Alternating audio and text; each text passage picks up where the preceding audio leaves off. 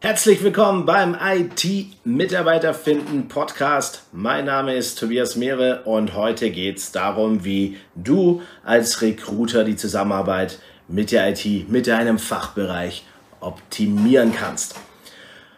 Dafür habe ich drei Aspekte, die ich heute mit dir etwas äh, beleuchten möchte und deshalb legen wir auch direkt los mit dem ersten Bereich und zwar regelmäßiger Austausch.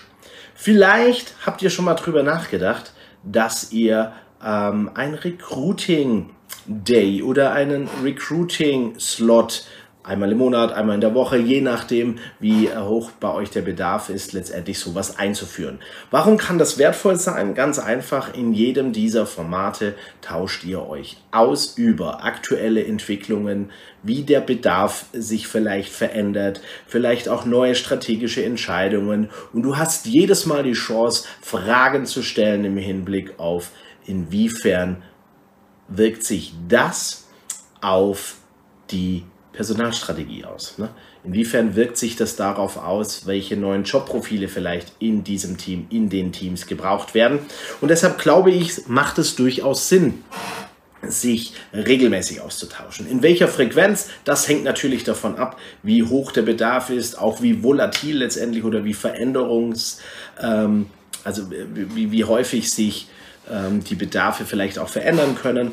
Ich glaube aber, es hat einen großen Vorteil, denn wenn ihr feste Slots vereinbart, vielleicht auch feste Interview-Slots, dann ist diese Zeit geblockt. Das heißt, es entfällt die Zeit, um freie Slots zu suchen. Denk mal drüber nach, ob das vielleicht bei dir im Unternehmen ein Aspekt sein könnte, den ihr mal ähm, für euch näher betrachten wollt. Wenn ihr dabei Unterstützung wollt, sehr gerne kommt auf mich zu. Ähm, ich tausche mich da gerne mit euch aus. Zweiter wichtiger Aspekt, was ich immer wieder beachte ist äh, oder beobachte ist, dass das Jobprofil alles andere als klar ist. Auch die Anforderungen sind nicht klar. Sowohl auf Recruiting-Seite wie auch auf Fachbereichsseite wird sehr oft sehr schnell ein oberflächliches, generisches, ja, ja, wir brauchen halt einen Java-Entwickler mit seniorigem Level letztendlich über den Ether gejagt und das Ergebnis ist leider dann so, dass das viel zu unspezifisch ist. An der Stelle, ähm, wenn du schon länger dabei bist bei diesem Podcast, wir haben diverse, ich habe schon diverse Folgen gemacht, wo ich das auch hin und wieder beleuchte, zu sagen, ähm, arbeite mit Subprofilen. Warum? Dann kannst du eine individuelle Ansprache auch wirklich gestalten.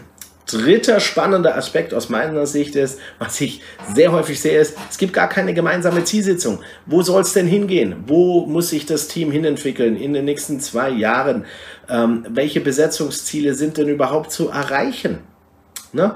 Wie viele Stellen von was sind wirklich äh, zu besetzen? Sind auch wirklich immer seniorige Stellen zu besetzen? Kann man vielleicht in Kombination mit dem zweiten Aspekt, ne, also das Jobprofil, kann man das vielleicht so shapen oder sogar über das Jobdesign nachdenken, sodass die Besetzungsziele äh, klarer formuliert werden können und auch vielleicht einfacher und schneller erreicht werden können. Das sind mal drei Aspekte, die ich heute ähm, dir quasi aufs Tableau legen wollte, damit du darüber mal reflektieren kannst. Vielleicht gehst du auch einfach mal mit deinem Fachbereich ähm, in den Dialog darüber. Ich glaube, das wird sich definitiv lohnen. Wenn du dich jetzt vielleicht fragst oder wenn du denkst, hm, irgendwie tue ich mir da noch schwer, das ordentlich aufzugleisen, dann schreib mir gerne oder ähm, vernetz dich auf LinkedIn und lass mich wissen, wie ich dich dabei unterstützen kann. Ähm, ich bin da gerne für dich da. Und ja, freue mich, wenn du nächste Woche wieder dabei bist bei der nächsten Episode. Dann mit IT Recruiting ABC, E wie Infrastructure as Code.